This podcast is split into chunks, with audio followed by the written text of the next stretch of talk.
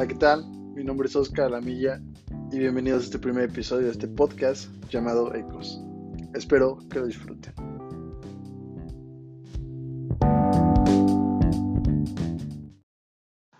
Hola, ¿qué tal? Bienvenidos a este primer episodio de este podcast. La verdad estoy muy emocionado porque, eh, bueno, yo siempre quise hacer un podcast. Soy una persona que escucha muchos podcasts y la verdad siempre quise hacer uno Siempre estuvo el miedo en mí en cómo lo voy a hacer, qué voy a hacer, de qué voy a hablar, siempre, pero eh, aprovechando que eh, tengo un tema escolar, o más bien por un proyecto escolar voy a hacer este podcast, pues sacarle un poquito de provecho, ¿por qué no?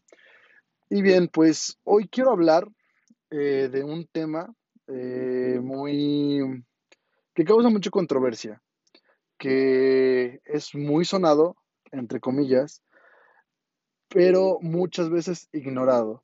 Y eso es el clasismo en México. Ahora, hago un pequeño paréntesis aquí.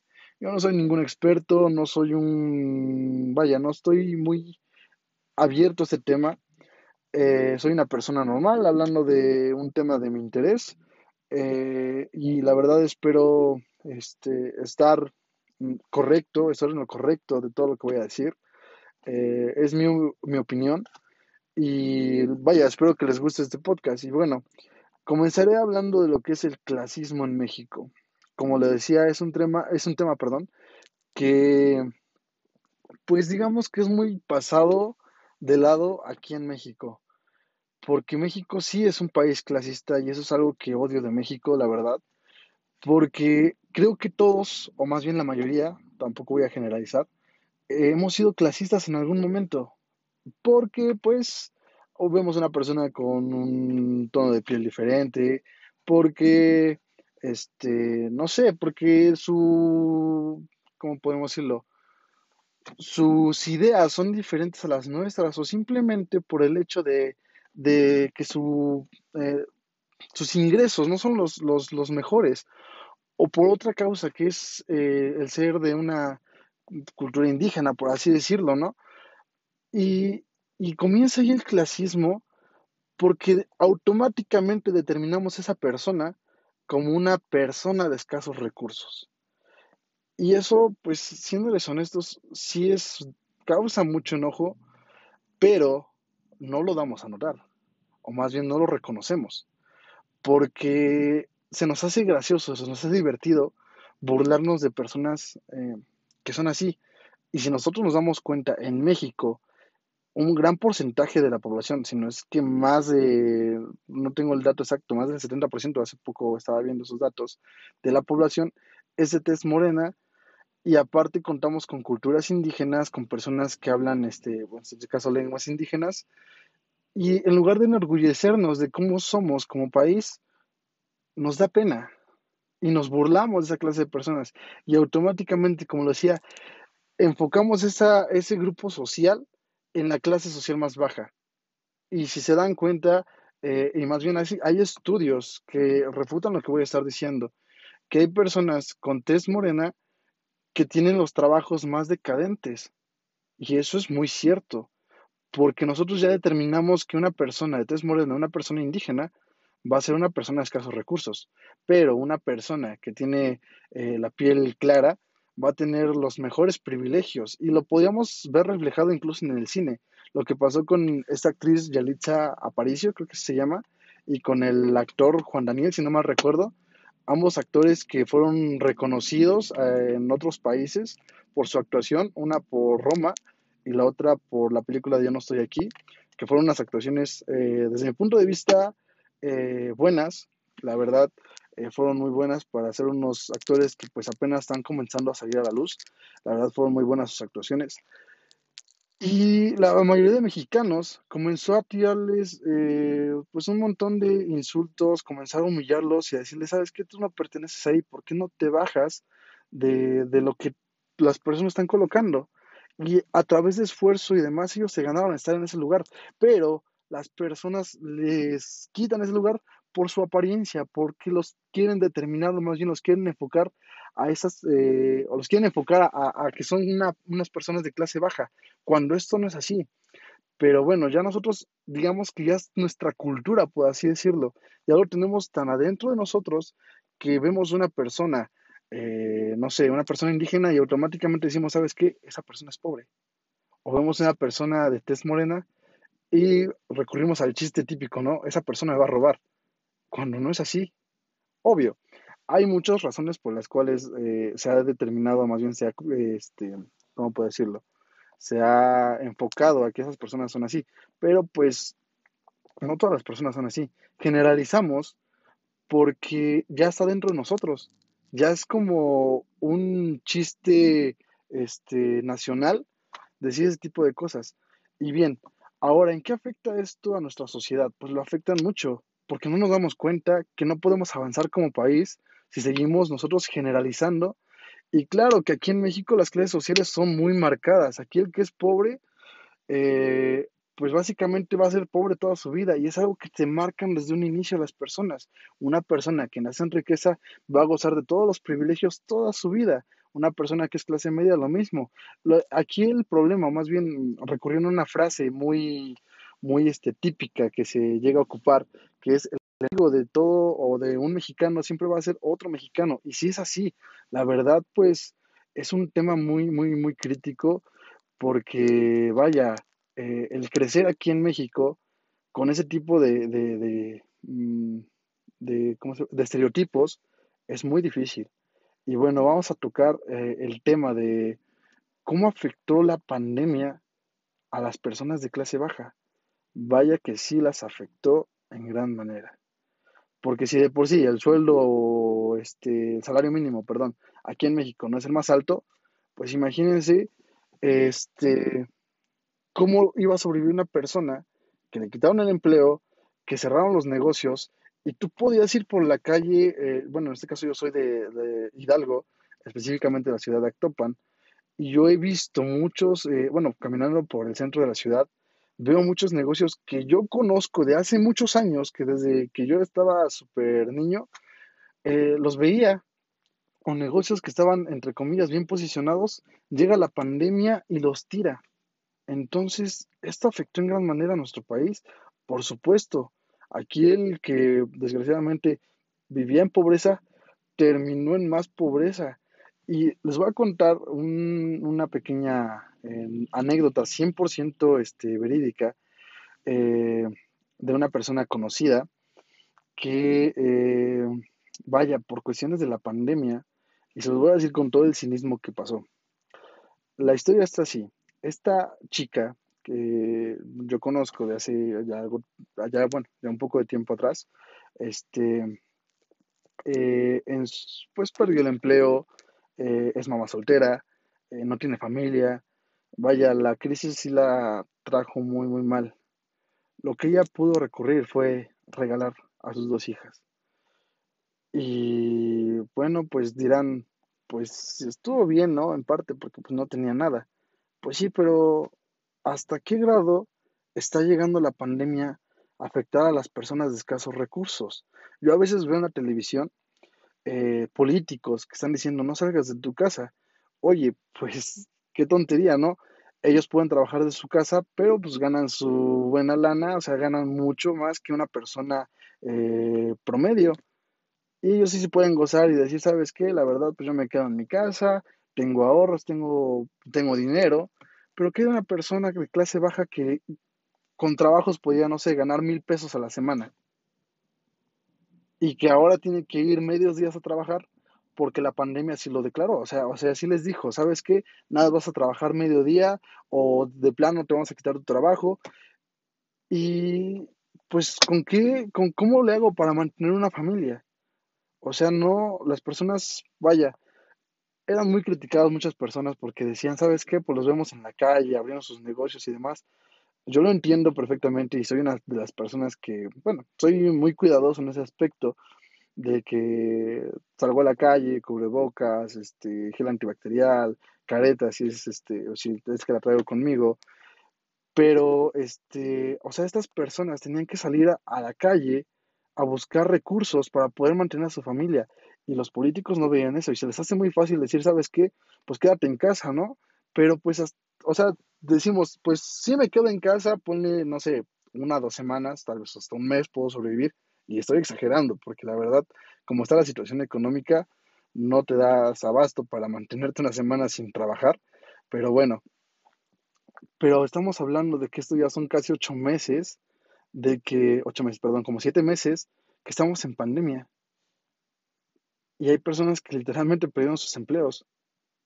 Y es muy fuerte cómo esto está afectando. Si México de por sí, gran, parte, gran cantidad de, mexicanos o gran parte de los mexicanos vivía en, en este caso en, en pobreza, pues cuánto más ahora con esta crisis. Y aquí recurrimos a otra cosa, con la cultura del robo. ¿Y por qué lo llamo cultura del robo? Porque, mira, hace poco igual escuché un podcast que la verdad me encantó bastante, me gustó mucho como eh, esta chica, eh, no recuerdo el nombre, fue un podcast que me apareció en Spotify muy, muy, este, muy rápido, escuché un episodio y fue uno que me gustó. Eh, desgraciadamente no guardé como tal el, el, podcast, entonces quedó como, ah, pues lo escuché, ¿no? Pero pues ese, ese episodio, perdón, se me quedó muy grabado. Y ella decía que la cultura de robo es algo que ya estamos eh, metiendo a nuestro país, que ya es tan nuestro, que se nos hace tan común decir una persona que roba. ¿A qué voy con esto? Que las personas dicen, está bien que robes siempre y cuando le robes a una persona que tenga un, poder adquisitivo mayor al tuyo. Y les digo que esto está siendo parte de México, se está haciendo parte de las personas y esta pandemia orilló más a que esto se viera pues básicamente más representado, por así decirlo. Y es algo pues muy, muy, muy, muy crítico. La verdad, eh, este tema de la, del clasismo, del racismo, de que una persona es muy difícil que lo acepte, y claro, no, no cualquier persona lo va a aceptar y va a decir, sabes que yo soy racista soy clasista, porque pues, ¿quién lo va a decir, no? O sea, nadie. Pero el simple hecho de decir, ¿sabes qué? Creo que sí lo soy, ¿por qué no mejor me callo, no lo digo y mejor comienzo a, a interactuar con otras cosas? O, o comienzo a eh, hacer un cambio por, por, mí nada más, aunque sea, comienzas con uno y comienzas a arrastrar a más. Y es ahí donde se ve el cambio. Pero pues tratar de modificar eso en nuestras, en nuestras, nuestras vidas, eh, eh, tratar de mejorar como, como mexicanos. Y ahora algo que igual estaba viendo hace poco, que era, ¿esto es culpa del gobierno? La respuesta es un sí y un no. Eh, yo no estoy de acuerdo con todo lo que hace el gobierno. Eh, sé que hay muchos planes de apoyo a, los ciudadanos. Sé que hay un detrás de todo eso, claro. Pero yo creo que es un, podemos decir que es parte de ambos. Si las personas que lo está apoyando el gobierno dieran mucho de su parte para superarse, porque ha habido personas que sí se superan y el apoyo que reciben del gobierno lo aportan a otras este, causas o más bien para otras situaciones, está muy bien. Y la verdad, yo estoy de acuerdo con eso. Pero hay personas que, aunque el gobierno os apoye, aunque hagan planes, aunque digamos que el gobierno tiene la culpa y demás, si nosotros no ponemos de nuestra parte, no hacemos un mínimo esfuerzo por cambiar y querer mejorar esto, esto no va a funcionar y no va a caminar. Es un trabajo de ambos. Eh, yo creo que es enfocarnos, es trabajar, es buscar alternativas. Digo, si en Estados Unidos, que es un país este, con un desarrollo increíble, sufre de racismo, en un país que está en desarrollo como lo es México, pues sí nos va a costar mucho, la verdad. Nos va a costar mucho enfocarnos, nos va a eh, costar mucho erradicar ese tipo de situaciones, que es el clasismo. Pero vaya, si comenzamos por nosotros mismos el, cambio, vaya que esto va a detonar una bomba enorme y vamos a comenzar a cambiar a nuestro país. Y bien, para finalizar esto voy a tener eh, el apoyo de mi hermana. Eh, vamos a abrir una pequeña sección en donde vamos a, comenzar a opinar, a, hablar sobre lo que esté en tendencia en redes sociales con respecto pues a este tema. Y para esto pues les presento a mi hermana.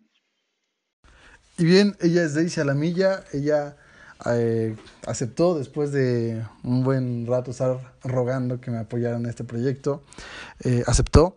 Y bueno, Daisy, ¿cómo estás el día de hoy? Yo muy bien. Gracias por invitarme. Ah, qué bueno. Mira, eh, ya te había explicado un poquito cómo va a estar la sección. Este, analizamos o más bien buscamos cada quien lo que está en tendencia ahorita en redes sociales con respecto a este tema que es este, pues el clasismo, ¿no? Discriminación. Pero ahorita nos vamos a enfocar en, en, un video, o más bien un video que está circulando, que ya tiene tiempo, de hecho fue del 2019, este, sobre este candidato para este, ser diputado, creo, en... Ah, no, mentira, gobernador, en, en Nuevo León. Y donde él dice en el video que conoce a personas valientes que pueden vivir con un sueldito. Él le dice sueldito a 40 mil a 50 mil pesos. Lo estamos viendo hace un momento. ¿Tú qué opinas sobre eso? Yo creo que es algo que, pues, ¿cómo se refiere a un sueldito? No conociendo la economía que estamos viviendo actualmente.